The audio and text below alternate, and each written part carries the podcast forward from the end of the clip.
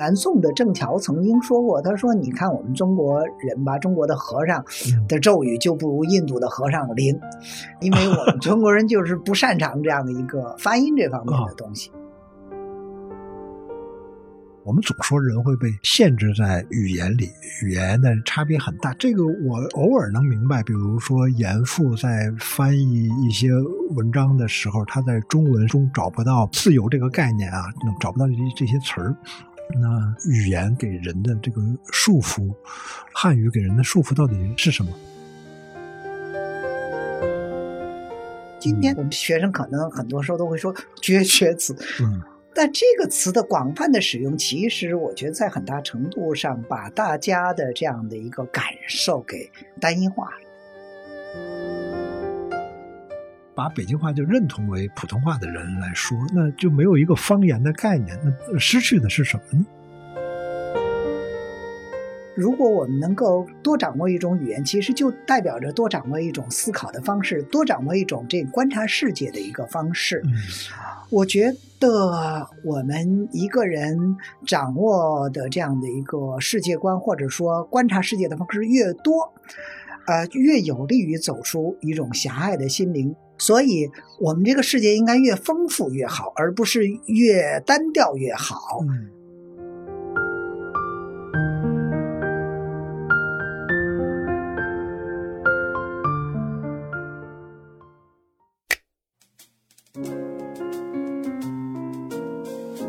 欢迎收听三联中读原创出品的播客《天真与经验》，我是苗伟。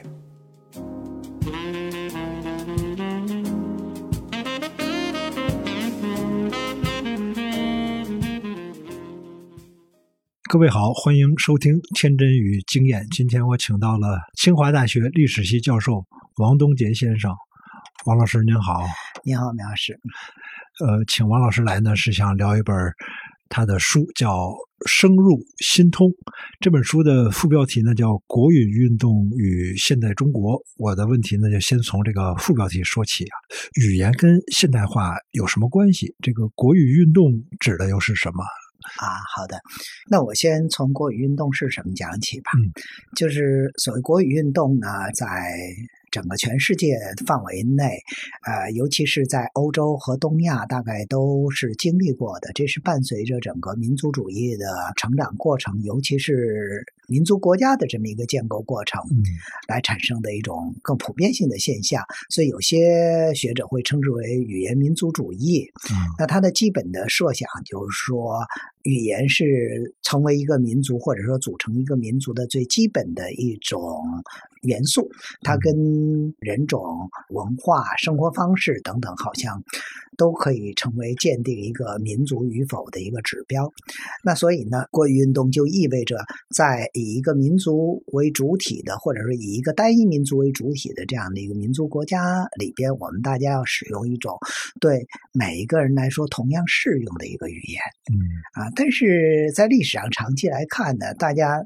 基本上都是这样的一个各地的方言为主的，即使在包括像欧洲，在近代早期之前，那它基本上都是这样一个各地方言，大家都在讲方言，很少有人讲国语。所以我们今天所理解的各种国家的语言，呃，法语、英语什么之类的，这些基本上都是近代早期以后的建构。那我们中国现在叫做普通话，民国时期叫做国语的这么一也也当然也是一个近代的这样的一个建构。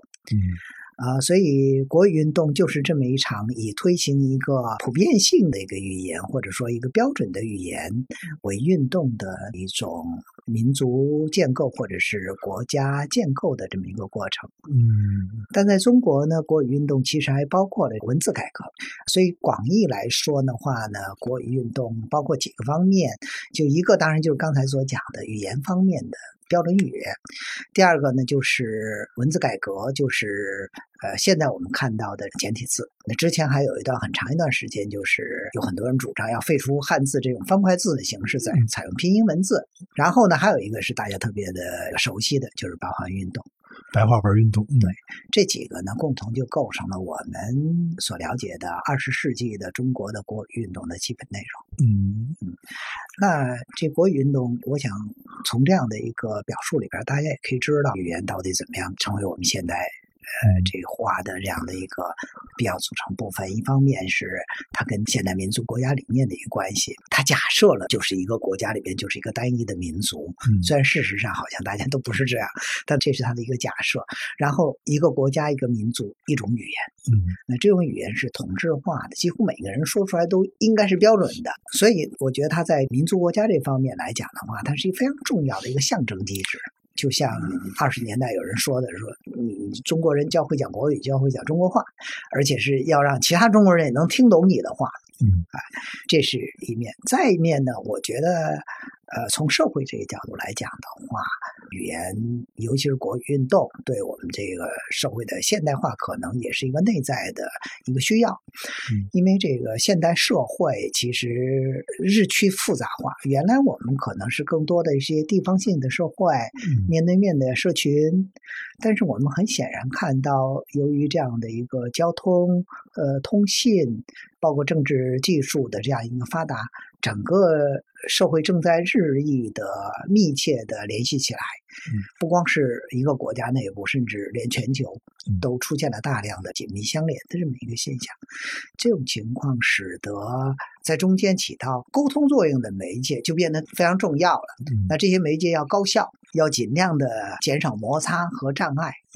那语言就是这样的一个类似于像这样一个高速公路一样的这种东西，它能够把所有的人都连起来，让这个社会变得更有效率。所以，我想这个可能是它的另外一个意义吧。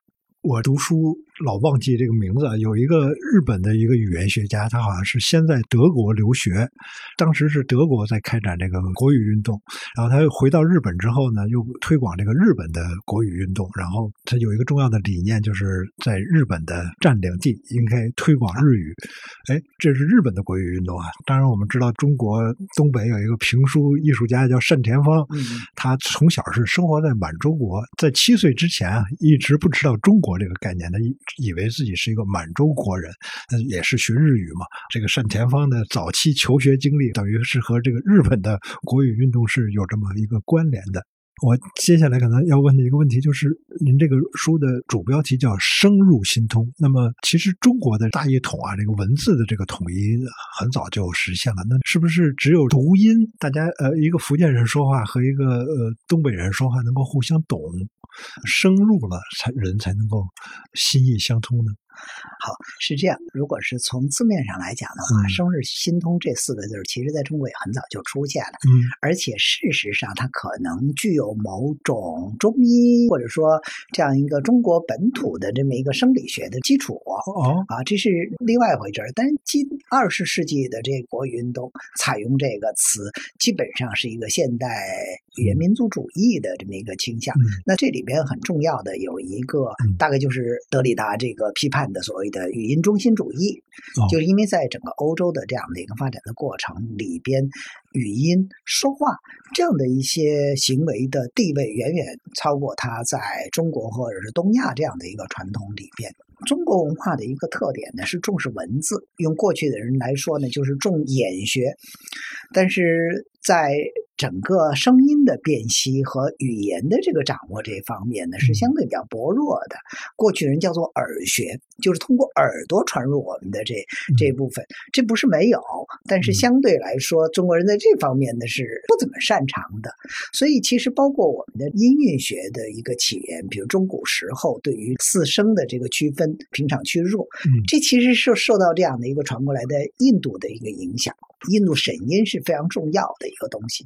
那中国人在这方面其实相对来说不那么擅长，所以南宋的郑桥曾经说过：“他说，你说，你看我们中国人吧，中国的和尚的咒语就不如印度的和尚灵，因为我们中国人就是不擅长这样的一个发音这方面的东西。”呃，当然，这个其实是一个侧重点的，不是说中国过去没有这一套对于声音的这个研究或者说是认知，而是相对来说，它比对于文字的认知来说，可能就要稍微弱一点。嗯，那所以这里边就相对来说，我们可以说是一个文字中心主义的文化传统啊。那么欧洲呢，它长期以来，即从古希腊开始，它讲演讲、讲辩论，然后它的文字又是那种拼音性的文字，它对声音的使用、对语言的使用就是它的一个特长。所以这个就在后来德里达批判这样的一个语音中心主义，把它跟罗格斯这样的一个非常核心的呃西方文明的概念联系起来。跟这个有关系。那现代国语运动呢？事实上，把我们的这样一个注意力从文字方面，更多的转移到了语言方面。嗯，所谓深入心通是借助于这样的一个理论，而且也像您刚才说的，它可能确实是受到日本的影响，因为日本人推行国语运动比我们早，而且力度也更大一些。嗯。啊，包括他在台湾推行的这个日本语的国语，其实推行力度都比我们要大。呃，中国受到这样一个文化传统的影响，很晚很晚才意识到这样一个国语重要，所以就大概是一九零二年的时候吧，就吴汝伦，吴汝伦，哎，对，就是当时的古文大家吴汝伦，他其实被内定为京师大学堂的校长，就北大校长的。那他到日本去考察这样一个教育。就是遇到很多日本的教育家，日本教育家都告诉他说要注重国语。嗯，然后当时吴汝呢还觉得这个不是什么大事儿，他说那个就是我们要学的这个西学知识够多的啦，还要专门辟出时间来学什么国语。嗯，但是他就是在日本考察期间，观念发生了变化，他就开始意识。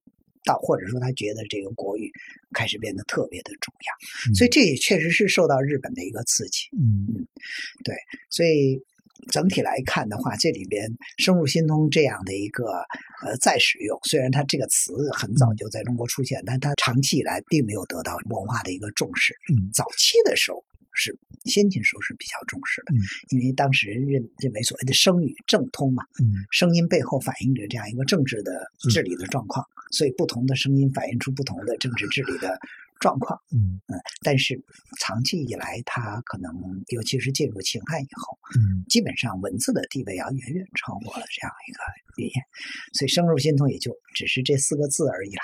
嗯。我也听过您在三联的课程啊，《行走的中国话》里面有一节您讲这个中原官话，您提到了音韵学上的一些著作，什么广韵啊这些。那我也是上过一点中文系，也当时知道啊，就这个音韵学。那我们能够。比如说猜想或者是复原一下唐朝人怎么说话，宋朝人怎么说话吗？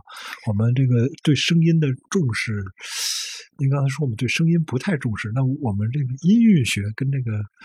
声音到底是什么关系呢？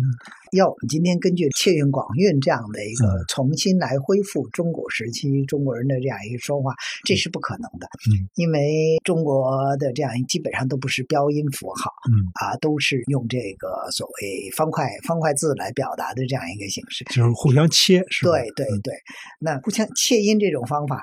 第一个字取其声母，第二个字取其韵母和这个声调，这是过去就是魏晋南北朝以后采用的一种方式。嗯，但是你切的那个字怎么读呢？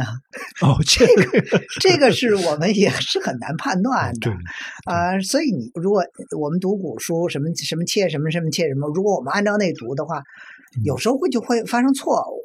因为它的读音已经在改变了，这个声音不断的在历史上流变，所以你根据汉字去反推是不太可能的。嗯，就是我们大概只能够重建那个时期的一个语音系统，嗯，但是我们没有办法知道它的确切的发音，包括今天。就很多语言学家试图去拟构一套什么上古音呐、中古音呐，批评的东西也很多。其实你也没有办法真的证明他就是这样说话的，这个是很难做到的。我们知道有些语言学家是被称为天才啊，赵元任啊，会说各地方言，那当然这个外语也很好。嗯，这个好像。很容易理解一个中国人会说各地方言，但是后来有一个洋人，一个汉学家高本汉来中国之后，据说当时也是他的学习能力也让人很吃惊，也是很快学会了很多方言。那音标是他的秘密武器吗？还是怎么能学会？我想是这样，就说。呃，对高本汉来说，他肯定是掌握了音标这种东西，他能够更准确的记音。嗯，但是除此之外，我觉得至少有两个方面的原因也值得我们重视。嗯，第一个方面就是这可能跟高本汉那样一个欧洲文化的这样一个背景有关系。嗯，刚才前面讲过，就是欧洲文化对于这样的一个语言的掌握，其实确实是超出我们的。就中国文化这个传统。对于文字的这个把握，长期以来，它其实形成了一种以学习文字为中心的这么一种文化习惯。就一直到我们这一代人学英语的时候，更重视都是 对对对背单词、记语法这些东西。对对，听跟说基本上就没有很好的训练。可是学语言最重要的是听和说了。嗯，所以我们的长期学汉字的这个习惯，就影响到了我们学外语。所以知道这一点，我们大概就可以。嗯，就可以明白，像欧洲人为什么那么容易，好像掌握不同的语言呢？嗯，这个我觉得跟他们的整个学习的方式，还有这个文化中的这样一个语音训练是有关系的。第二个呢，也是因为大概高猛汉呢，在他的想法里边，实际上他是把整个中国的方言当做从雅言不断的流变的一个系统。来对待的，所以对各地的方言对他来说，其实就是不同时期的中国雅言的这么一个存留。所以他从这个角度来看，就是他试图把握一些最从士大夫使用的雅言出发，试图去把握各地语言的一个关系。这个也是他能够迅速的把握一些方言的这么一个原因。嗯，这个有另外一个例子，像民国时候，四川有一位学者叫向楚。他在清末的时候曾经到广州去教书，嗯，但是当地学生都讲粤语了，他一个四川人其实是听不懂的。但是他就在几个月之内就很好的掌握了这样一个粤语，嗯，这个跟是他自己的这个音韵学的训练也是有关系的，就是他其实能够迅速的把握这个不同的方言之间的这么一个音韵上的对应和关联，嗯，呃，这个也是一个原因，我想。这能够做类比吗？比如您说这个雅言这个传统，那跟这个西方呃欧洲这个，就是从拉丁语开始分成西班牙、意大利、法语，能这样类比吗？呃，我觉得是这样的，就是说恐怕不能够，嗯，因为就是拉丁文呢，尤其是进入这样的一个中古后期到这个近代早期这一段的话，它其实是跟各地的使用的语言已经是完全其实两个系统了，嗯，呃，但是雅言或者说是后来讲的这样一个中原雅音，嗯。跟方言虽虽然有很大的差别，但是呢，它也一直其实在起到，尤其是在各地的上层。社会里边的那种所谓读书音里边，它一直是在起到这个控制。尽管各地读书音，它也同时受到这个方言的影响，嗯，可是它也同时在受到中原雅音的一个影响，所以它这中间是有这样一个衔接性的。我想跟这个拉丁化跟这个欧洲各国国语之间的关系是不太一样的。嗯，这利玛窦当年来中国的时候就说过啊，在这个国家以文为业的人从小到老都要。埋头学习他们这些符号，花了太多的时间。这些时间本来可以用来学习一些更有用的知识。这是明末的时候的利玛窦啊。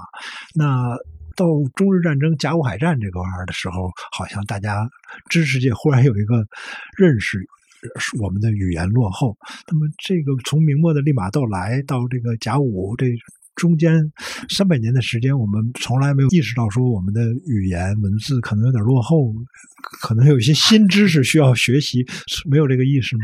是这样，这这可能我觉得是两回事儿，就是语言文字和这个新知识之间没有必然的一个关联，嗯，而且语言跟文字也是两回事儿。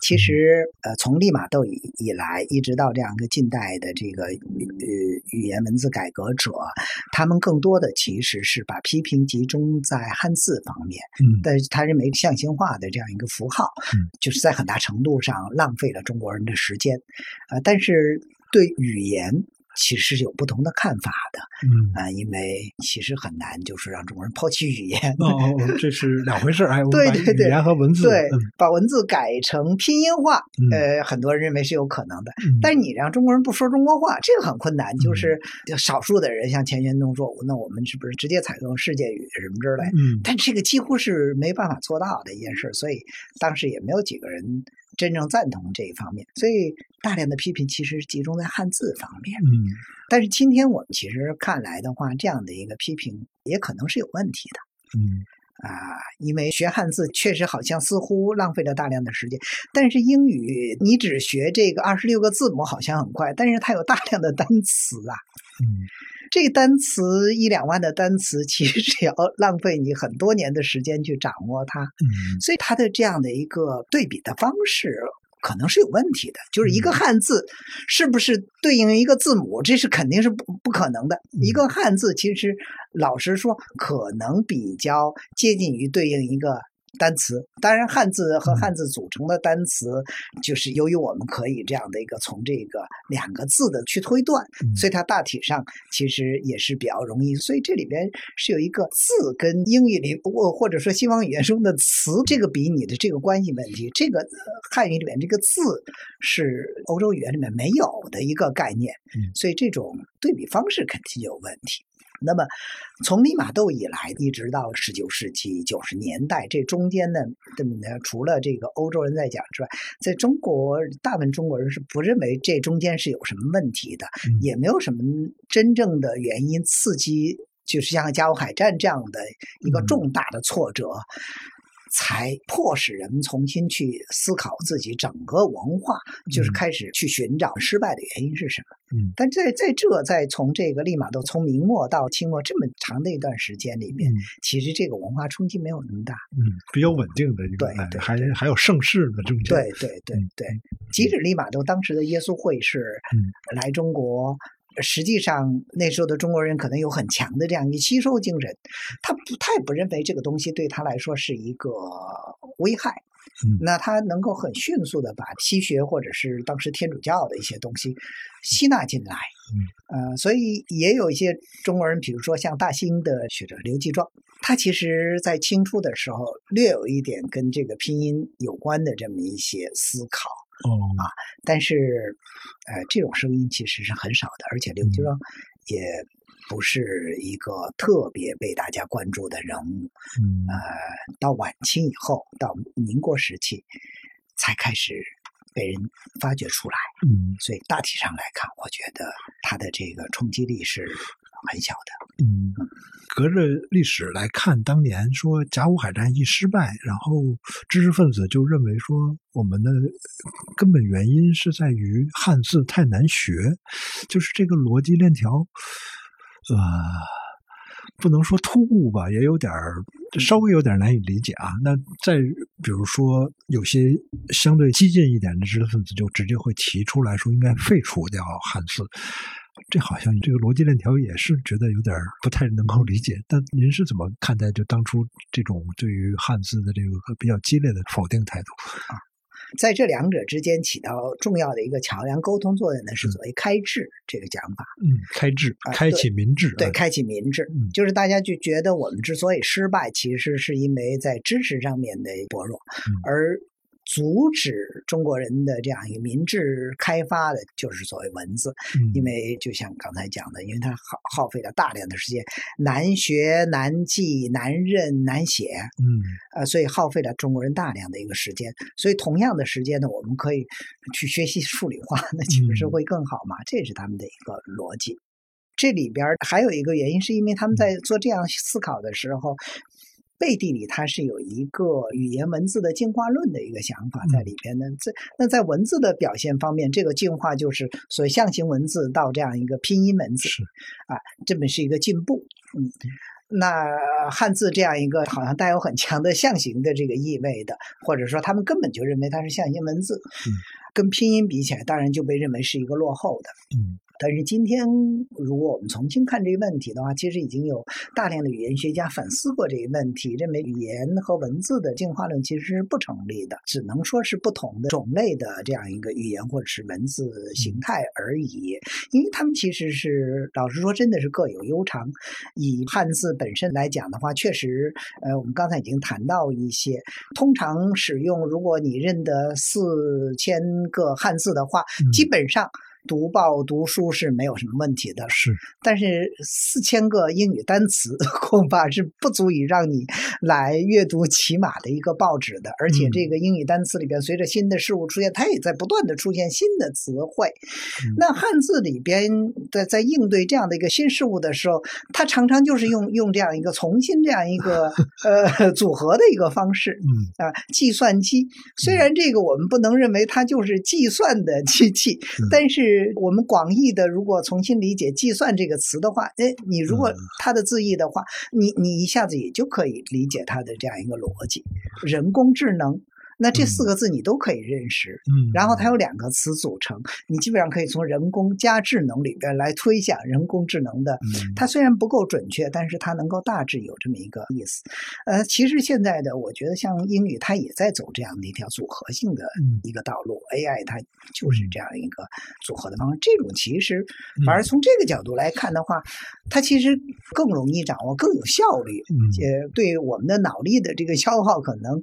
更低一点儿，嗯，所以这是一方。另外一方面呢，就是当时就是清末的时候就就已经有一些反对这个文字改革已经提出来了，就是说，那汉字大量的其实是我们今天讲形声字，嗯，一边是形，一边是声，形旁帮着我们去把它归类到某个范畴里边，那么声旁呢提示它的读音。嗯，所以你即使不认识字儿，读所谓半边字，对，哎，你十有八九也不会错误，当然也也很可能会会发生错误，但十有八九也会大致让你这样读下去。所以我记得哪个先生说过，当然许倬恩先生说过吧，他说他小的时候啊，就是因为没有老老师教嘛，所以读大量的小说，哎，遇到自己不认识的字儿呢，就大概猜。然后就跳过去了，时常就会这样。所以他说，这个自自己读书的小孩通常会容易读错别字，就是这样一个。但是它不影响他的整个的这个理解理解。嗯，但是如果我们在英语里边碰到一个非常关键的一个生字，你不去查的话，恐怕真的就没有办法顺利的去，因为他，嗯，当然。就是如果你熟悉词根的话，你也可能会大致联想到它的意思。嗯，但是毕竟这个词根也不是大家都能掌握的，它不像汉字那么直观呢。嗯，对。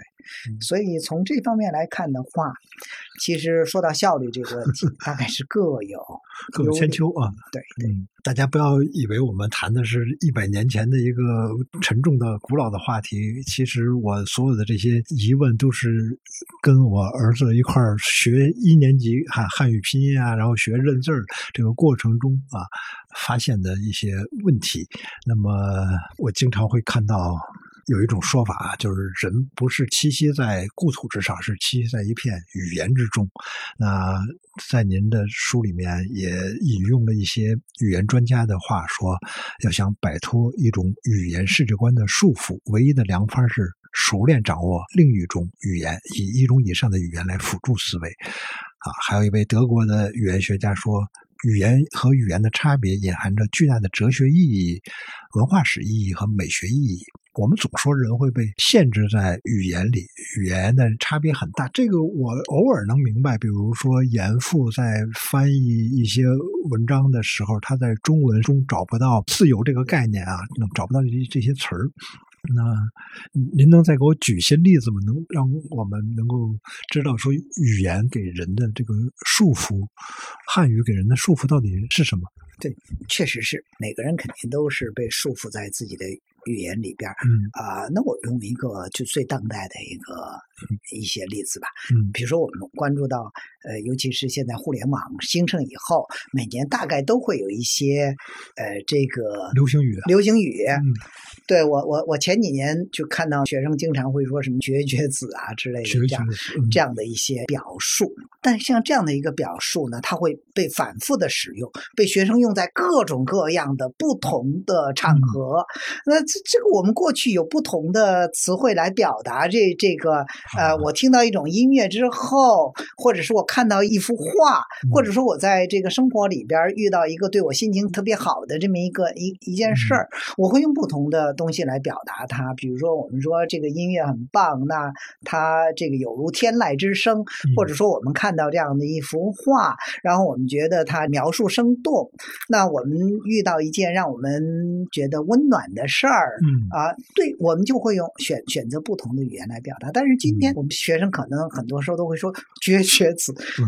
但这个词的广泛的使用，其实我觉得在很大程度上把大家的这样的一个感受给单一化了。嗯，就在任何时候，你都会觉得，呃，脑子里面浮现出来的都是一个词的话。嗯，那你对这些不同的经验的微妙的差异，你呃时间长了之后，你就没有办法很好的去把握它。嗯，好在这些网络流行语呢，也是迅速的起来，迅速的消失的这种，但是。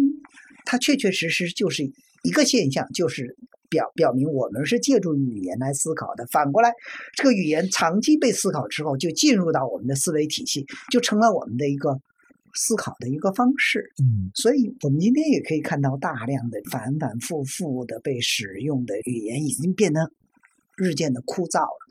我今天还看到有一个有有朋友发的，有一个老师在这个学生毕业典礼上的演讲。那个朋友说说，你看这低俗的一个观念，低俗的一个表达，可是公然的在大学的课堂上，大家也不觉得是一个问题。为什么大家不觉得是一个问题？就是一个高校的老师在用，但我我我我不能够 去说是到底是怎么，就是在用这样的一些套话。套话，而且是。呃，社会中非常流行的一些，甚至可能说是缺乏足够的语言的美感。嗯，呃，它里边也不承载任何高尚的这样一个呃思想的这样的一些一些东西。可是他不觉得是问题，好像学生也不觉得是问题，媒体把它发出来也不觉得是问题。这可能就提示我们整个社会都陷入了某个问题里边，以以至于我们已经很难再发现它是问题了。所所以，语言因为是跟我们的日常生活，我们不能说密切相关，它可能根本就是一体的。嗯，就我们怎么说话，就怎么思考，就怎么生活，就跟鱼生活在水中一样。对对对对。所以，语言确确实实就是它给我们提供一种便利，但它同时也是约束我们的一个工具了。嗯，那像新文化运动中的一些先锋啊、胡适啊，他们会讲说文言文是一种死语言啊，会这么来说。那怎么来下这个判断呢？说一种文字、一种表达方式，呃，死或者将死了，这个他们当时是有什么啊？他也有他的原因。他死跟活是新文化运动这个评判文化的时候两个最基本的这样的一个一一个依据。所谓死，就是他认为在生活里边已经跟生活的变化离得很远了。嗯啊，这个很重要的原因大概就是跟现代社会是有关系的，跟这样一个民族主义这些东西有关系的。因为现代社会基本上就从时间感上来讲，它其实是一个特别关注现。在的目前此刻当下，他非常关注这么一个时间段的这么一个社会。嗯啊，那传统社会里边呢，因为价值被认为是永恒的，有一种很固定的这么一种价值，包括生活方式。那所以呢，常常来说，传统社会里边会认为。从久远的流传下来的东西更有价值一点。那所以新文化运动作为一个中国某种现代化的运动，它其实这里边凝固着它的一个时间的价值观，就是对现实的一个关注。嗯，那因此他用这个标准重新来讲语言。语言如果不能追得上这样一个时代的变化，他就认为是一个死语言。那能够表达我们正在。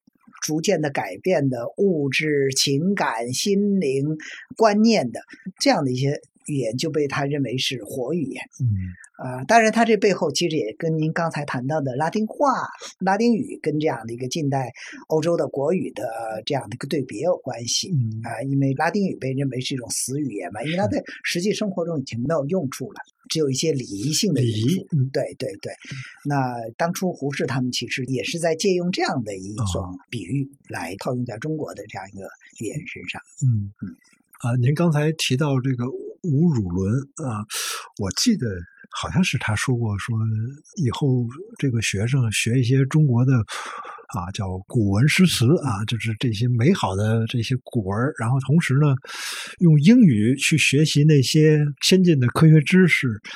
就行了。哎，我一看这个，好像那个时候吴汝伦同志就已经提出来了双语啊、双语学校的这个这个概念啊。那他的这个对中文的认识，好像跟现在这个中小学学这个文言文也差不多，因为中小学文学文言文好像也是从古诗入手，然后学一些这个古文中一些美好的一些东西啊，表达抒情类的一些东西，而对那个比如说什么奏章怎么写呀、这公文怎么写这些东西，已经完全都嗯没有了。那么您觉得现在中小学生学文言文这个比例合适吗？还是说它的这个重要性何在呢？我不知道现在这个 中小学的这课本里边的这个文言跟白话的之间的比例是多少？几十年前我们自己那个读书的时候，其实文言确实是学起来是非常的困难的。嗯我我我我自己也有深切的一个体会。嗯呃，而且实际上中学那一点这个文言知识，可能后来发现也是不够的。嗯其实一直到我读硕士嗯期间，都耗费了大量的这样，其实是掌握在文言的这样一个掌握上，主要其实是阅读文献吧。嗯嗯，但是我还是觉得呢，这个肯定是有必要的。有几个原因吧。第一个来说，我觉得这其实就是一个呃，对自己的文化是不是足够熟的一个问题。嗯而且我这个不仅是因为说是不是一个中国人就要掌握文言，还不完全是从这个角度来讲嗯，而是更重要的是从一个创造力的这样一个角度来讲，就是因为任何时候我们的创造一定是有创造性的资源的，你不可能两手空空，脑袋里边是空白的，这种情形之下你去创造，这是不可能的。创造当然要打破框框，可是打破框框的前提是。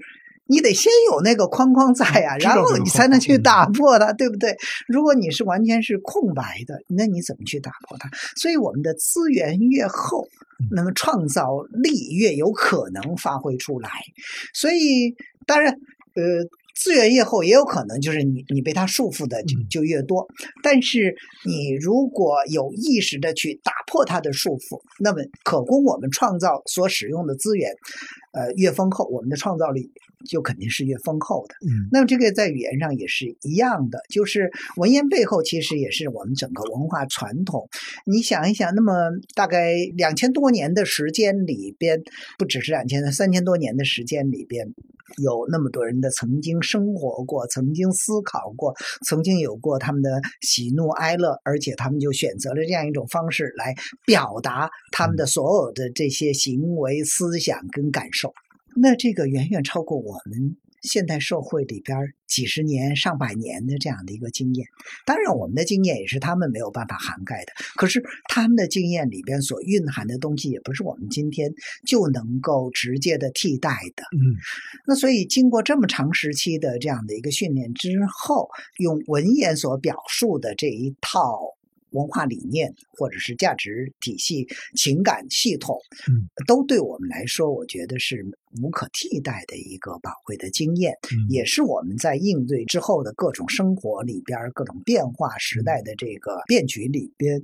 呃，所必须运用到的一个东西，所以在这个角度来讲的话，我觉得受过中小学教育的每一个中国人，适当的掌握一定的文言的文献，嗯呃，是有它的必要性的。你就起码知道啊，举头望明月，低头思故乡。是的，是的，是的，这是这是这个是跨越了一千多年 传达给我们的一个经验，对吧？小舟从此逝，江海去余生。是的，是的，这些都可以内化成一种体验啊。对对对对对，因为他他这种小舟从此逝的这样一种体验，其实不是我们今我们今天很难体会到是是是，就是你你你你你今天没有办法，你找到找到一个就是 船，它背后的那种所谓的 隐士的或者隐的观念，在今天的社会里边，你没有办法找到一个地方让你引。实际上，可能很多人也也已经无法理解引背后到底意味着什么了。嗯，所以他他这种经验只能够寄托在这样的一个特定的表述里边，而这个特定的表述，我觉得对我们扩大心量是非常有有价值的。自己的心理，对对对对对对。当你被这个社会的这个卷的这样的一个一个压力，就像一个黑洞一样把你吸到里边的时候，这时候你知道人生有另外一种境界，嗯，叫做小舟从此逝的一个境界。嗯嗯，呃，我我觉得这真的是无可替代。嗯嗯嗯。好，我在学这个重学这个汉语拼音的过程中啊，我发现我原来知道的一些概念，可能要重新的再认识一下。比如说周有光先生，我们都说这是汉语拼音之父。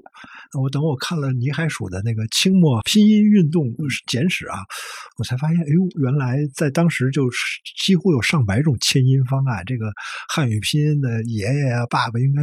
非常多，是是这样一个状况吗？是这样的，就是清末的这个就已经出现了这样一个所谓的拼音化的这么一个运动。当时统一呢叫做切音字，它有几十种不同的这样一个表述方式，但是后后人统一把它们叫做切音。所谓切音字就是一个拼音的这样的一个，而且到一九一三年的读音统一会通过了一套所谓注音符号，那到现在台湾使用的那一套这个都还是。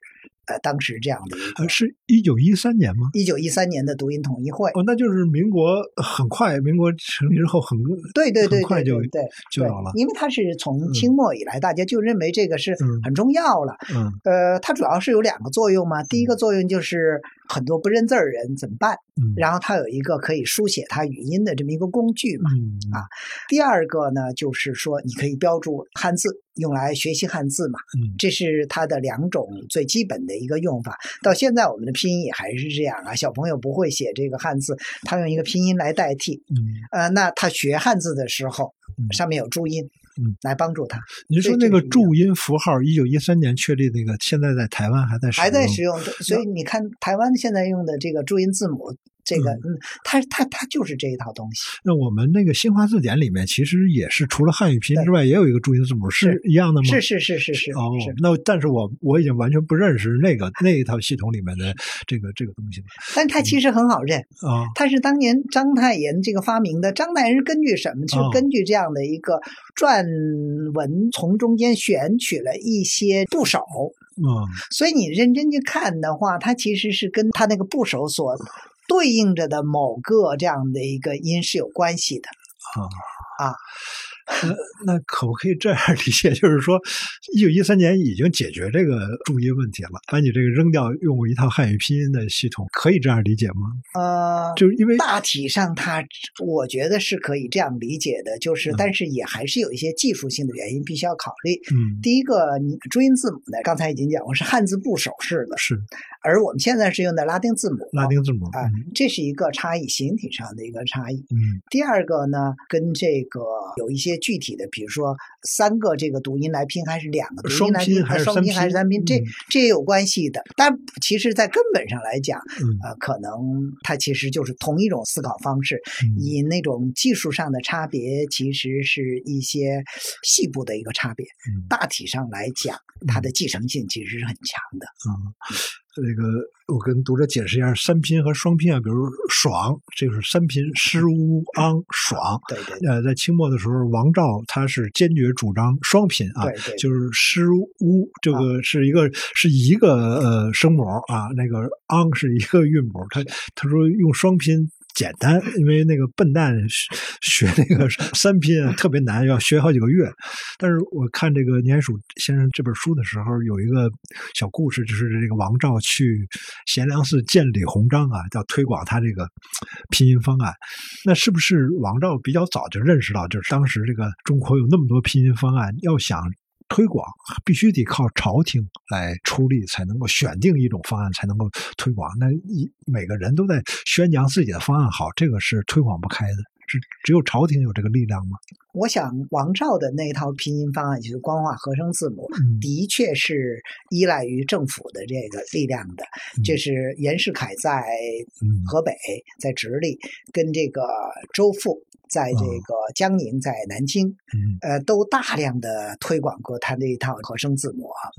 呃，在南方当然有一些变化，老乃先做了一些改变，但大体上就是他那套方案。他是特别的得益于这样一个政府方面的，这是因为他原来他其实就是一个官员嘛。戊戌失败之后，他自己他流亡日本，呃，但是他确确实实也有一个这个跟其他的方案竞争的问题。大家每个人都觉得自己的这个方案是最好。的，嗯啊，那呃，其中有一些其实是拼方言版的，那就没有办法在全国推行。而所以王照呢是希望借他这一套方案，同时实现两个目的：第一个是帮着大家识字，第二个呢就是把这个北京官话。推广出去，所以他那一套完全就是配拼北京官话的那一套方案。那他更多的希希望借助于这样一个政府的力量。嗯，某种程度上来说，国语国语其实可能这样的一个概念本身就意味着，它在很大程度上可能需要依靠国家的力量在推广它。嗯。呃，所以事实上也证明是是这样的，因为后来立宪以后，清政府推行另外一套这样的一个普及识字的一个方案，嗯，那个它就不是这样的一个呃选择这样一个拼音的方案，而是用那种常用文字、常用汉字，嗯，这他才选上就一千个左右的这么一个分作几级，嗯，然后让大家来来来来学习。那后后来那个签字就在大概这个方案之后，大家就就基本上就就很少有人在在讲了。那么光化合成字母的推广也就下来了，也就没有那么多人再再去推广它了。这当然就是朝廷的力量或者政府的力量。嗯。再说到这个周有光先生，我看您这本书里面啊，周有光其实很激进的，他曾经还是主张汉字拼音化的啊，特别是他有有一本书，他讲那个发电报，因为中文都是密电码嘛，都是他希望能够有这个明文电报。然后其中有一段话，他说：“我还是觉得年轻人不应该花太多的时间在文字上面，在中文上面，应该有一种比较难的文字可以啊，有人去学。”但是，应该有更简单的文字，让年轻人掌握之后去学更有用的东西。这应该是，其实是九十年代，已经是他晚年。对对对，在九十年代还在。嗯嗯，对。那中文难，到底有没有标准？说它难学，到底是不是这样？老说这个是世界上最难学的，我觉得这是可能是这个非汉语使用者的一个感受吧。确实也有很多中国的这个，就晚清民国时候一直其实到这样一个共和国早期，都有很多人这样讲。那他们大概都是这样一个呃非汉字这个或者是汉字拼音化的这么一个支持者。但是我也注意到有些人讲这个汉字难，汉字难，这个学英语更更容易。那可能哦，我觉得在很大程度上不是他们的切身经验，而是一种已经固化下来的这样一个模式。嗯，因为有些人说他们学这样的一个，就是说这样的话的人，有些人他们呃学英语已经到了十多岁了。十多岁学语学语言，绝对不可能觉得这个学英语比学汉语还还还还简单，这是不可能的事儿。所以，更多的我觉得其实是只是一种流行的一种看法，然后其实也是人云亦云的这样一个接受这种看法而已。嗯，很多人反对他，其实当然在之前他也是有的，就是机械化。就是有有打字机，是，所以当时我记得有一历史学家郭廷乙，就是跟那个唐德刚说，他说：“你看，嗯，他们洋人人家是用这个机器来，我们是用笔，这怎么赶得上啊？”嗯，呃，他这个想法其实代表了很多人的想法，嗯，所以在这个意义上，我一直认为，呃，计算机采用之后，汉字输入法的这么一个出现，彻底的挽救了汉字。就是你今天不管当年用所谓五笔，还是今天的这样的一个呃这个拼音的全拼什么之类的，这个都好像似乎在效率方面都大大的挽救你，你不再需要说我我必须要把它废掉之后，嗯。完全用那套字母，然后我我才能提高效率，好像不再是这样的一种。是，最近今年也是有一本书叫《中文打字机》啊，那个作者是一个美国的一个历史学家，他就是在讲这个打字机这个事儿给古老的中国曾经造成的冲突，因为在二十世纪初的时候，那个全世界的语言都经过了这个拼音化，都能够用打字机来处理了，包括泰国文字，包括梵文啊，那当时中文是没法儿被打字机处理的。中文打字机其实是一个笑话，就是就是一个巨大的 键盘，上面就几千个字，是用来说一种没法处理的一个窘窘态的这么一个梗儿啊。那嗯现在我们是用电脑是在输入，它其实这个挑选过程已经被我们忽略了啊。其实是还是需要一个挑选的，它是输入法，而不是所见即所得的。对。那如果用这个打字机来作为一个现代化标志来说，那中文这个现代化进程完成了吗？刚才您您那句话很重要，就是呃，如果以打字机作为一个标志来讲的话，嗯就说我们来衡量这个所谓语言现代化嗯这个观念。但本身其实可能值得我们去思考，就是语言有没有一个现代化的问题。是，与呃现代化因背后预设着一个传统跟现代的一个二元呃对立吧。也许语言和文字其实是有一个不断变化的过程，但是不一定就是有一个现代化的一个过程。所以从这个角度来讲的话，当我们选择不同的标准，其实可能是不一样的。呃，但是。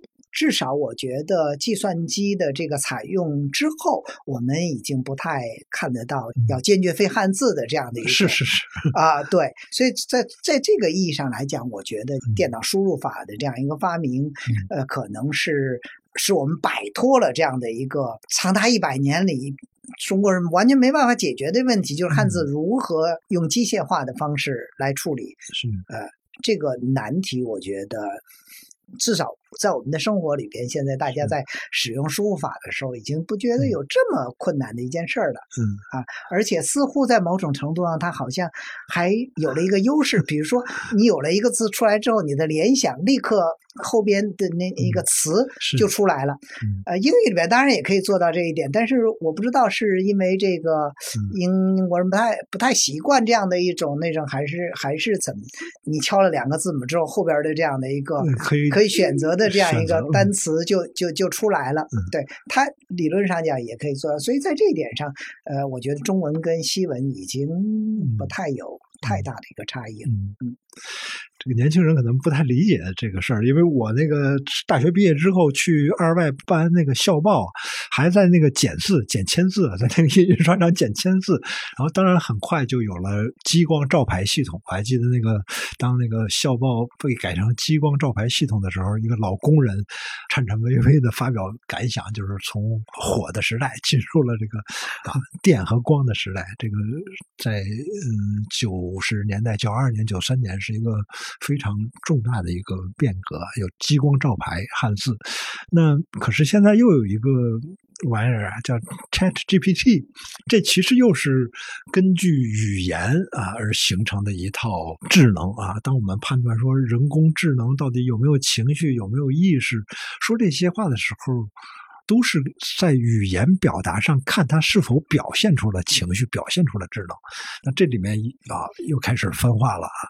这套东西是从在英语环境下训练的，当我们中文怎么训练它？中文在意识形态的控制下，能不能完全的是一个人工智能的这么一个状态？它要受到这个要听党的话，要受到这个政府的政府的一些监管。其实我们又面临了一个语言的问题，一个或者说又面临一个语言现代化的问题，是这样的吗？我觉得是这样，因为我注意到有一些语言学家其实已经开始密切的关注 Chat GPT 了。嗯呃，他们也有一些这样的一个文章来处理嗯这问题，就是它的采用之后对汉语会发生什么样的影响。但我觉得这里边有有有两个东西，第一个东西可能是跟呃语言学的这样一个技术方面的，或者说语言学更专业方面的这个内容相关的；另外一方面跟社会环境相关。嗯事实上，我也试图用过这个 ChatGPT，然后我的感觉是完全好像不能用似的。目前这个就是因为它有大量的嗯啊、怎么说呢？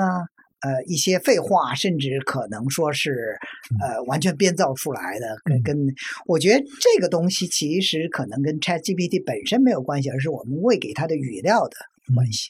也就是说，我们在在我们这个社会和文化中流行的那样的一些话，其实塑造了这个 ChatGPT，因为它只能学到这些东西。嗯。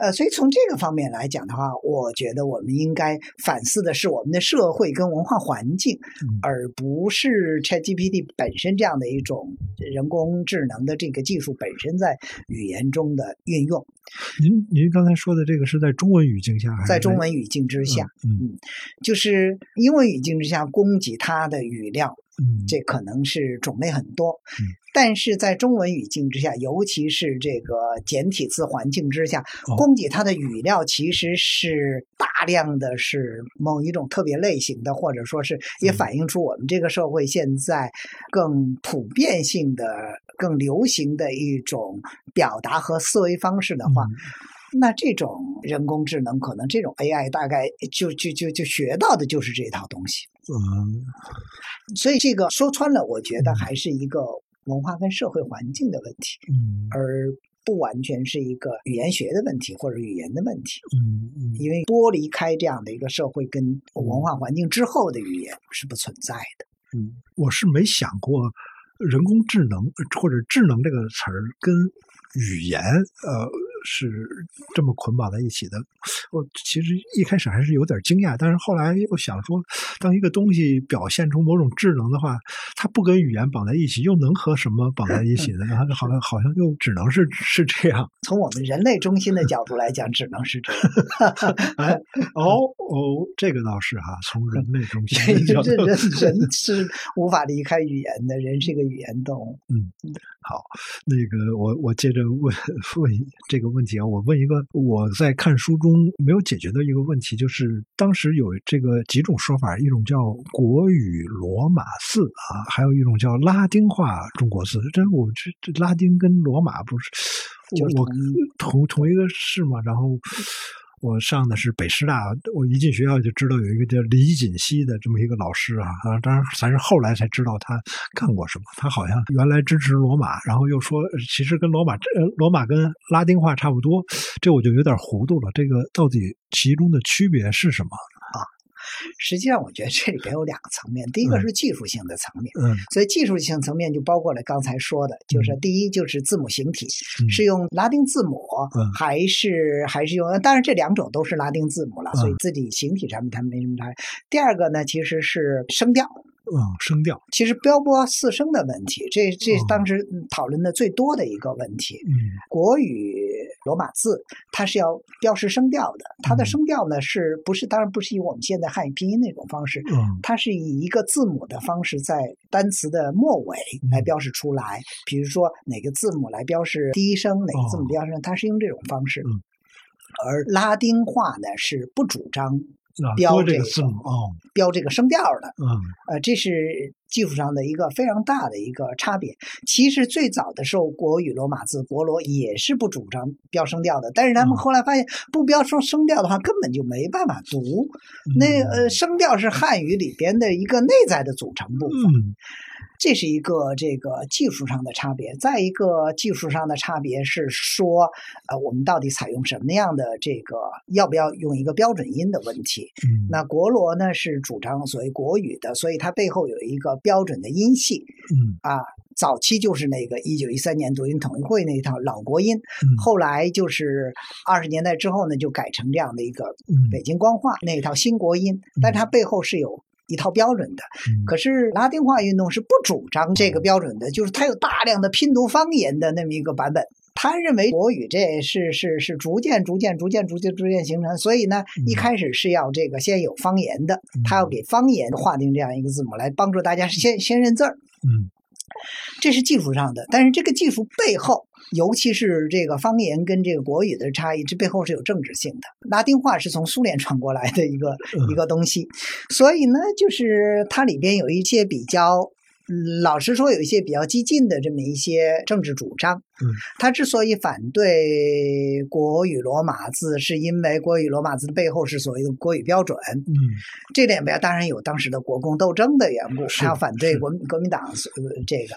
再一个呢，就是他认为国语背后有一种强迫性。嗯，就是两个东西，第一个强迫各地的人民放弃自己的方言来学。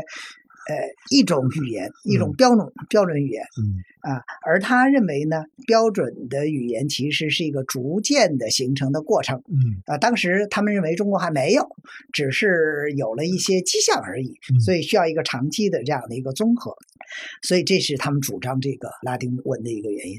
第二个呢，他们也认为这个不能强迫少数民族来学汉语。嗯啊，强迫少数民族学汉语，这是一个文化压迫。嗯，所以这两个，老实说，这两个运动在技术上的差别其实很小。嗯，但是它的政治性很强，这成了国共斗争在语言文字方面的一个一个战场。它主要是这个原因。嗯，我看书的时候是这样理解的，是好像是就是国罗马那套是国民党，哎，然后拉丁这套是是是共产党。对，但实际上，那我们掌握政权之后，还是要求了这个对 普通话推广，要求少数民族学汉语。对，普通话那那套东西其实完全继承了国语的用音。首先，它的标准音是北京北京话，嗯，它还是要求各地的人民去 学习北京话。嗯，对。第二个呢，就。就是他的这样的一个私生，啊，他开始要标注，嗯，因为这个其实老实说，国语罗马字也是经过长期的这么一个思考之后的这个，它从语言本身的大的框架来讲的话，它基本上没什么问题。所以你今天这样的一个拼音，其实汉语汉语拼音普通话，其实是继承了国语运动当年的遗产的。嗯，补充一个小知识，好像我在某一本书里面看到，就是呃汉语拼音的声母和韵母结合，一共有六百四十个左右，六百四十个 左右的音啊。那如果不加这个音调啊四声的话，那这个汉字就是六百四六百四十个字儿啊，就是。那就就是全是同音字了，那只有加上音调才能够让这个字啊区分开来。区分开来，这个是小学生那个为什么要学四声啊？注意的一个问题啊。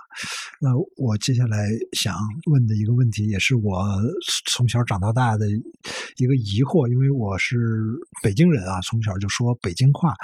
当然，我也是在这个，比如我听东北话也觉得啊太生动吧，这个上海话也很很好听。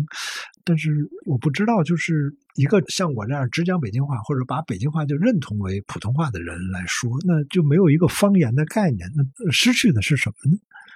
其实北京话不就是方言吗？是啊，是啊，是。某种程度上，北京话也是一种方言了。嗯嗯。呃，这个首先，这个普通话跟北京话其实差异也还是存在一些差异的。所以虽然虽然没有那么大，但是存在差异。第二个呢，就是说，呃，就是其实各国的这样一个国语运动，都是把某种方言挑出来作为国语的一个过程。嗯。所以很多国语的底子就是一个方言。嗯。呃，那像一九一三年的这样的一个呃读音统一会标定的老国音，为什么后来被抛弃呢？就是因为它其实当时啊，就是各省代表投票，呃，举手表决，所以那个那一套国音方案呢，就是所谓的当事人叫做南腔北调，嗯，呃，就是拼起来的，没有任何一个人是那样说话的，嗯啊，那所以他其实是没有办法。推行开来的，嗯那这就是他后来之所以被北京话这种所谓的活语言代替的一个一个原因。嗯，所以在方言的这样一个跟标准音这背背后之间的关系，其实是这样一种关系，因为他老是说，其实某种程度上它也是一种方言，嗯嗯，而不是天上掉下来的一个一个一个标准。嗯，是，呃，在。我们日常生活中经常听到这样的谣言啊，就是曾什么四川话曾经有可能会被列为国语啊，或者是南京的官话，是真的吗？什么只差一票就当选为这个国语？对 对对，嗯据我听到的，嗯四川、广东都有这样一个说法，说法就是说，嗯哎，我们我们四川话，我们广东话只差一票就成了国语。嗯 这个肯定是一个谣言，嗯。啊，因为搞投票这种，只有一次一九一三年的读音统一会搞过，嗯，后边的这个新国音就完全不是投票选出来的嘛，对不对？嗯？然后一九一三年读音统一会是各省的代表，这样每省一票，所以也不不可能存在着差一票某一个语言就变成了这个某一种方言就变成了这样一个国语，没有这样的一个一个说法，因为他当时是一个字儿一个字儿的，来就是这个字的读音是什么，然后嗯大家那个举手表决，嗯所以它不可能出现一套方言变成那个。嗯嗯，所以这肯定是一个传说嗯啊、但是这个传说的背后呢，呃，其实我觉得大概表达了一种地方的骄傲感吧。嗯因为有这种传说的，通常都是在南方地区嗯的这样的一个，所以它，呃我觉得他表现了两面性。嗯一方面大概是呃表现对于这个整个统一的这样一个国家的一个认同，嗯就是我是其中一部分吧。但第二个方面，它其实也带有很强的一个地方的这样一个骄傲感嗯啊。那就是这个虽然可惜，但是这个可惜背后代表着我这个文化其实不像你们想象那么边缘。嗯呃，所以这里边也可能多少有一种抗议吧，嗯 就是呃，我们把某些地方的文化给边缘化，嗯，呃，对当地人来说可能是一个没有办法接受的一个事情。怎么说呢？我我最早在电视剧里听到那个“万水千山总是情”的时候，好，那个时候都啊，这个咬着舌头学这个广东话是怎么说的。但后来最近这些年发现，哟，他们广东人会有这个称粤语呃这样的一个行动来捍卫自己这个粤语的地位。那在上海最近的一个事情。比如徐家汇图书馆啊，徐家汇那个地方，到底是用它呃原来是用后后音来标注的徐家汇，我我说不上来这个怎么念，但是他那个汉语拼音，他用汉语拼音来重新改了一下啊，办成一个标准的普通话的徐家汇，这也把这个网上也开始讨论，为什么会出现这样的现象？您这个书中里面在讲这个语言的时候，用了一个离心力和向心力的这么一个说法。其实离心力和向心力呢，我觉得这个只是我们做表述的时候用的一种比喻。嗯那这样的一种分析架构，这个嗯帮助我们去理解这个不同的语言现象而已。嗯但是严格来讲，这种分析架构本身有问题，因为说方言并不代表着离心力。嗯在中国长期的历史之上，我们长期是一个所谓统一性的国家，不管是嗯。统一王朝时期还是分裂王朝时期，这个统一其实都是整个中国政治里边的一个最基本的一个观念。嗯。可是我们长期其实就是一个嗯大地各地说方言的这么一个国家嗯，包括当时的官话，其实能说人很很少，而且官话其实也是五花八门的，这个嗯它不是统一的。因此，这个语言必须统一这个现象，只是到了二十世纪才成为中国的这样一个大家所追求的目标。嗯但是我们长期大家说方言，并不意味着我们就分裂啊。是我们长期说方言还是一个统一的，嗯因为我们有一个统一的汉字，而且这个汉字的力量在某种程度上跨出了国界，成了整个东亚文化圈共享的一种交流工具。嗯所以，在中国我们这么大的一个国家，呃，如果我们把语言放大到文化来讲的话，也就是区域文化或者是地方文化，也是长期的在这个统一文化的这样的一个前提之下，它的多元性。如果我们说统一代表着一元性的话，那地方文化就代表着多元性，嗯而统一并不跟多元性相矛盾。而且，事实上，正是因为有大量的多元的文化，才能使这个文化保持足够的活力。嗯这就是当时民国受国语运动的时候，很多国语运动的领袖啊，包括这个胡适啊、呃钱玄同啊、吴志辉啊，包括李锦熙啊，这些人都强调过的。嗯只有有了方言，我们的国语表达才更有弹性跟活力。嗯你像“煞有介事”这个词，原来就是吴语里边的词嘛。哦煞有介事啊。可是今天大家就是一个，它就是一个普通话里边的词汇，嗯，呃，它使得这样的一个，就是这些不断的方言里边的语汇涌入到普普通话，涌入到国语里边，才使得这个这个语言具有足够的弹性，而且足够的丰富。嗯所以在这个方面来讲的话，我不认为说方言是跟说国语相矛盾的，嗯也不认为就是存在着不同的语言就必然会带来统一的这个是对统一的一个离心，这个表述肯定是细想是有问题的。嗯所以对这个方面过于敏感，其实只能说是我觉得是昧于中国文化传统所造成的。就是 一听到别人说方言或者是拼方言，就觉得那你就要分裂了，这是完全违背中国历史的这个传统的嗯，可以说也是一种无知，在我看来。但是呃，可能在文化感受上是有有一点儿，比如说到了北京坐出租车，然后这出租车司机就爱聊点国家大事儿。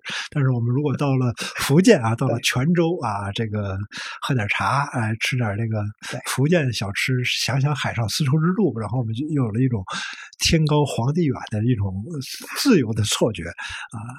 好像只是文化感受上面的一些心理啊。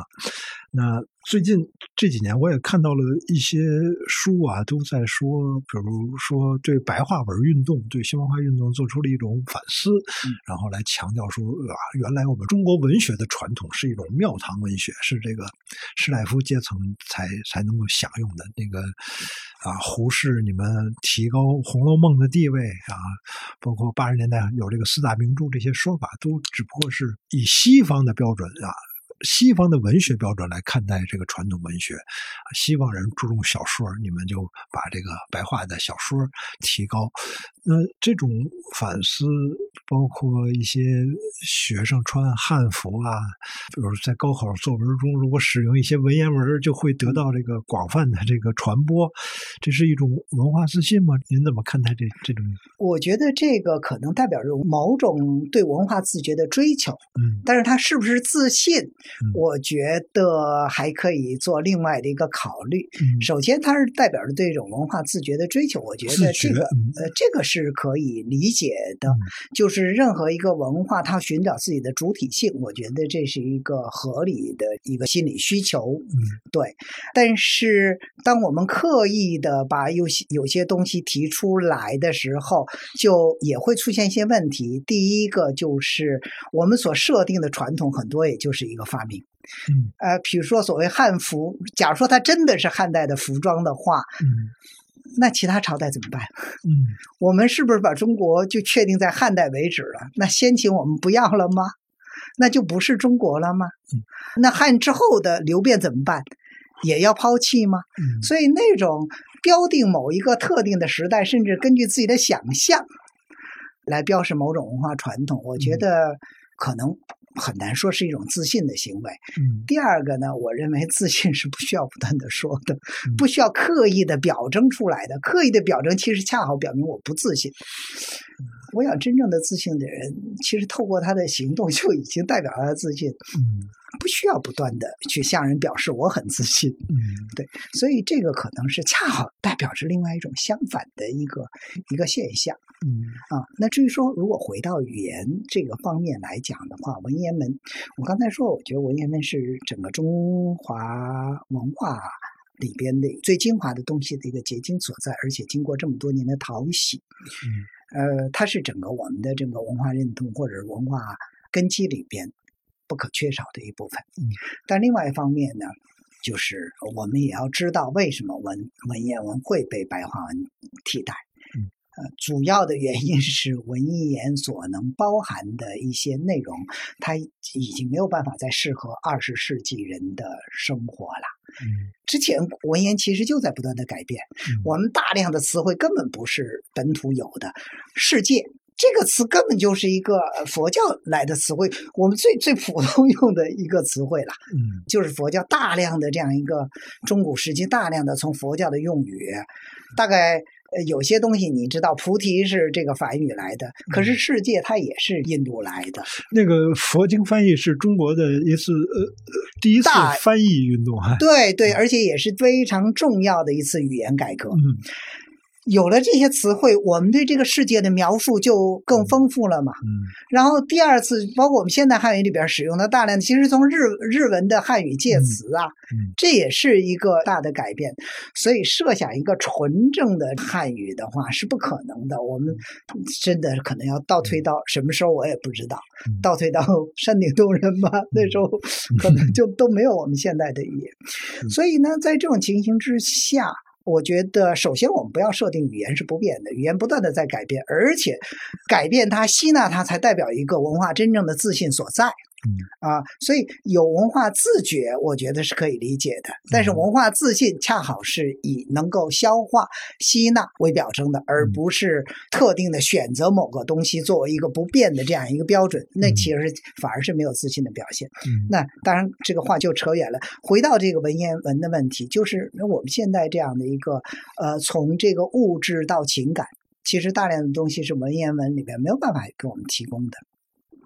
电视、电脑、人工智能、汽车，甚至嗯这些都是文言文没有办法给我们表明的了。像汽车这么这个晚清时候已经出现，所以晚清的这个文言已经在变化了，像这种所谓半文言的方式嗯在改变。当年黄遵宪采用大量的语汇，很多读书人没办法接受。可是你不接受它的话，你怎么表达现代经验？他还写在诗里面。对，他还写在诗里边。那这个观念、情感的这样的一个变化就更微妙了，就更是传统是没办法用的。我们今天讲的什么啊，我又抑郁了，又什么这，那这个抑郁症这样这样的一个表述，我没有办法在文言里边来容纳，所以他不得不变化。所以这个不是说少数人，不是胡适那几个人通过自己的私人的这样的一个努力，一厢情愿的就废止了这个文言，就采用了白话。几个人哪会有那么大的力量呢？嗯那是不是也把胡适他们看得过于这个强大了呢？不是的，而是一个客观的这样一个生活的一个需求。那简化字是也可以理解为一种普遍的需求吗？某种程度上，我也是这样认为的。嗯简化字跟繁体字，老实说，我也觉得，呃，繁体字可能很好看。我是学历史出身的，我们老师很长的一段时间让我们用繁体字写报告，呃，我觉得这对文史的学生来说是起码的。呃，今天学文史的学生，如果对繁体字感到这样一个我没办法适用繁体书牌，我我我其实是觉得是不合格的了，因为你毕竟是学文史的，这是一个起码的一个训练，是吧？但是简体字的采用，我仍然是认为是有必要的嗯。啊、因为它，呃，首先简体字也不是少数人的发明，嗯而且它其实是在长期在我们的历史上之前就已经出现了大量的我们简体字，其实是过去那些市井人士啊写什么之类的，甚至有一些士大夫在写书信呐、什么之类的这样的一些不是正式的，他也会采用。类似于我们今天很多简体字的这 这，所以这些简体字也是在历史上形成的，不是少数人的一个发明。嗯然后它的确在很大程度上减少了我们的这样一个书写负担，嗯至少在文言呃，在这个我们大量采用电脑这样一个作为写作工具之前，还还还在用笔的时代，嗯呃，简体字我觉得是有必要的。当然，繁体字我觉得仍然是需要我们认识的，甚至 对有些人来说，会写也很重要。还要认识认识繁体字，因为我觉得这个东西就是，其实简体字和繁体字其实很容易，因为它它它的这样的一个对应规律还是很容易掌握的。好吧，呃，就包括很多这个其实没有上过大学的人，我这一代很多没上过大学的人，他会认繁体字，为什么呢？其实就是八十年代学流行歌曲，嗯，那个磁带上边的那那个歌单是用的繁体字，所以他台啊慢慢他就认识了对，这个也不困难。老师说要，是看了这个明和社出版的这个呃金庸小说，也基本上能对把这种对繁体字认了。对啊，因为有一次我吐槽我儿子写汉字写的太差，然后有一个住在香港的朋友说没事儿，我闺女还要写忧郁的郁呢，然后是的那个是的是的那个就特特别对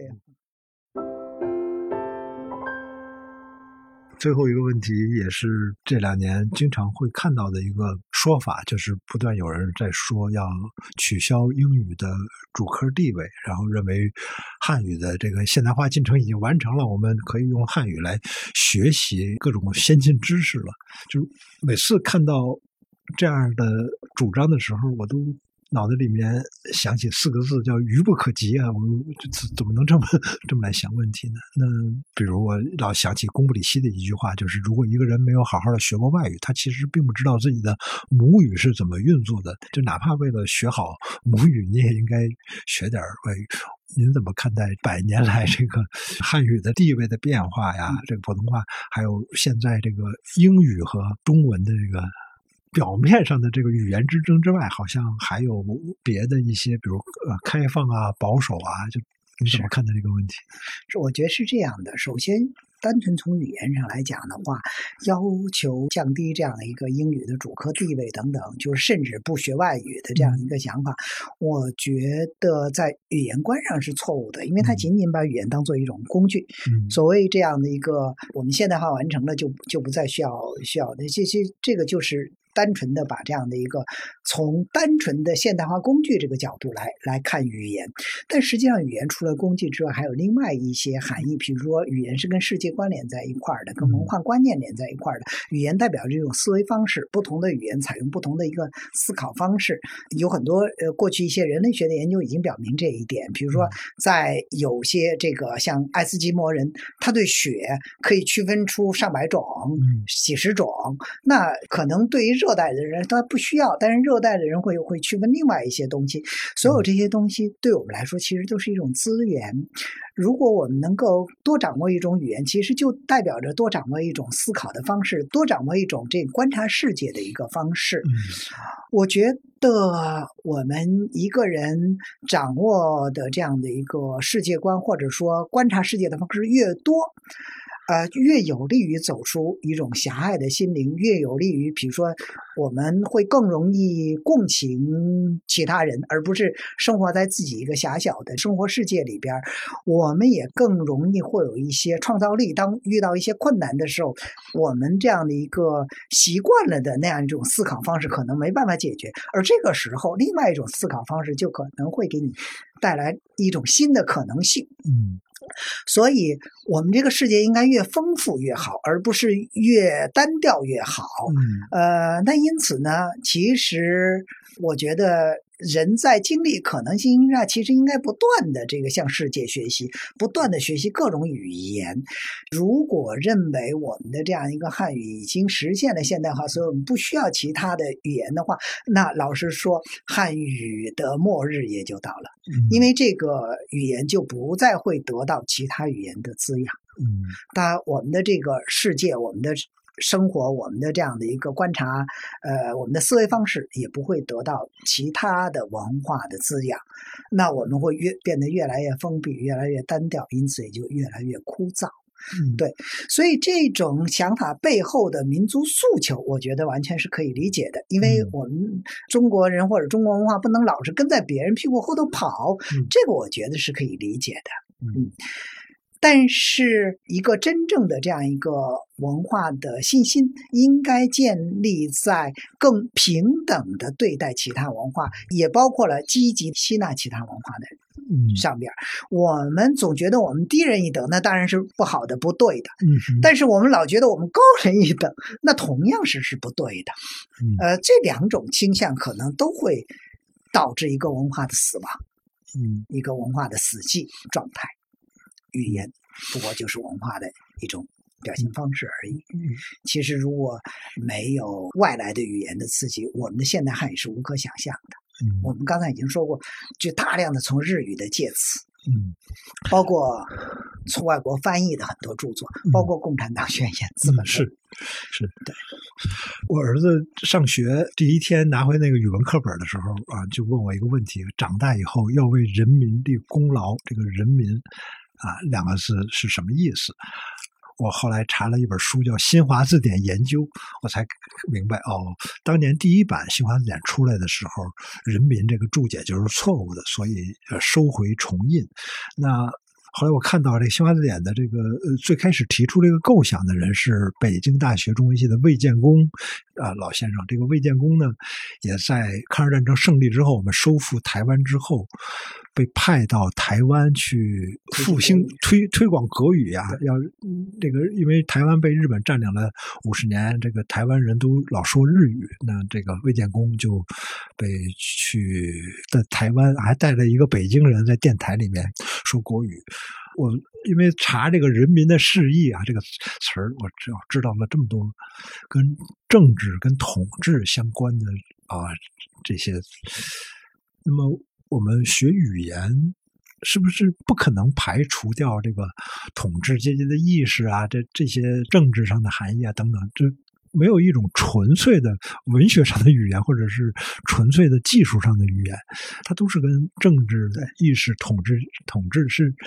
紧密相关的吗？肯定是这样。我觉得，就是因为语言背后其实是一种思考方式吧。包括我们普通的分类，有一些看起来是纯粹物质性的一个分类。我们刚刚才讲的那个雪片的这个雪花什么之类的这种不同的，它其实也是一种世界观或者是思考方式。呃，严格来讲，从更广义的角度来讲，这些可能多少都代表着不同的思考方式之间的一个关系。因此，它广义的来讲，它都带有政治性。呃，那其实。也包括我们刚才讲的，就是你要不要开放还是封闭的一个问题。你要接受别人的这样的一个区分的方法吗？跟我们不一样。呃，他有他的一套区分方法，我怎么样对待他这一套区分方法？用一个更公平的，还是说直接的就就认为他是胡说八道，就把它排在一边？这背后当然其实从广义上来讲都是有政治性的。另外还有一些概念本身就是一个政治概念。嗯，呃，这个那么这些政治概念背后就存在着不同的政治观的这样的。一个较量啊，比如说国家，我我记得有一个有一个仁义的老先生当年的回忆，就说五十年代初的时候，政治学习有人问他什么是国家，他说国家不就是这个人民领土和主权的这么一个集合嘛？嗯，这是一个之前的这样一个政治学定义。然后年轻人就说不对。国家是一个阶级加盟另外 一个阶级啊，这个是定义，这个我我背过啊。对，那所以同样叫国家，但是大家对国家这个词所认知的方式完全不一样。它这就是一个很纯粹的一个很狭义的一个政治的语汇，而这些语汇你当然是不能够替代的。嗯，但是有一点，是不是说语言背后有政治性，就意味着我们一定要接受这样一个统治者的看法？那也不见得，因为也有一些被统治者或者说是旁观者，他们有另外一套不同的政治观念。那所以语言里边充满着各种不同政治观的交锋，也可能是对话，也可能是交流和相互的染触和改变。嗯，呃，所以语言有政治性，这本身可能是没问题的。嗯，但是。我们也正好可以利用语言的政治性来去进行各种不同的政治观的一个对话的一个过程，呃，让我们的整个思维变得更多彩、更多元、更丰富。呃，我我觉得这也是语言的政治性有可能给我们带来另外一种后果，就是不是一个单向的压迫或者塑造的后果，也包括了多元的对话这样的一种可能。呃，好，谢谢王老师。嗯，我就是想起来，一个孩子要花十多年的时间学语文啊，要花那么多的时间来考试，来做什么阅读理解啊、完形填空啊这些。我总觉得这些孩子在学的时候，他们自己可能不会反思啊，那家长呢也不一定。有精力去想这个语言学习背后的一些一些事情，但我我是觉觉得有必要跟您聊一聊，然后做一个播客节目，然后提供给大家这么一些怎么说呢？提供大家一些参考的一些想法啊，让让大家如果能够对语言有一些反思的话，会会挺好玩的。因为我是在书里面看到“血浓于水，语言浓于血”这个说法，然后。最后，您来解释解释这个“语言浓于血”的这个说法。这不是我书里边说的，是不是吗？嗯，但是这个“语言浓于血”，就是因为如果说我们把血当做是一个比喻，血统、血缘这样的一个比喻的话，那它背后可能代表着一个很悠久的这么一个群体。嗯。在里边，而语言呢，其实已经化为我们内在的一个部分，嗯。就是我们跟语言同在。老实说，即使我们不说话的时候，脑子里边也有一套潜在潜在的这样的一个语言系统在在运行，嗯。所以我们没办法把它剥离开来嗯，它已经就变成了我。所以呢，嗯，就刚才您谈到这个小学学语言，其实我觉得不是十几年学语言，而是我们终身都在学语呃言。终身，嗯只是说中小学语言它是另外一种教学方式而已。嗯，呃，那直到我们离开这个世界那一刻，似乎我们也还，如果有可能的话，我们都还在呃想用语言来表达我们那一刻的经验、感受。嗯，对，所以如果说语言浓于血的话，那就是因为语言是构成了我，构成了我们自己，它跟我们的这样一个主体是无法区分开来、无法剥。离开来的。嗯，是两个东西，可能也根本就是同一个东西。嗯，好，谢谢谢谢王老师啊，那个我我今天就聊到这里啊。如果大家对语言感兴趣的话，呃，可以去看一看王老师的这本书《深入心通》啊，看看我们的前人为了。呃，汉语现代化，为了古老的中国更适应这个知识的变革和世界的潮流，曾经做出了多么不容易的一些事情啊！这个我们今天拿到了一个课本啊，看起来很简单的一个课本啊，它期间的这种变化，种种变化是非常不容易的。好，谢谢谢谢王老师。哎，谢谢您，不客气。再加一句吧，如果你们对于啊、方言、对于东北话、河南话那个有更多的兴兴趣的话，也可以收听三联的课程《行走的中国话》，中不中？中了。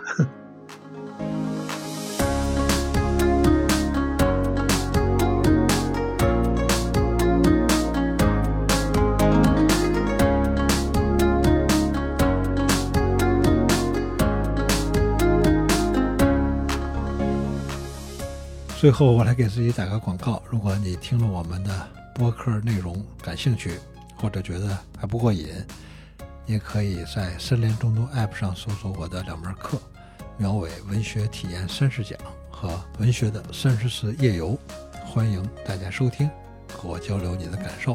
谢谢。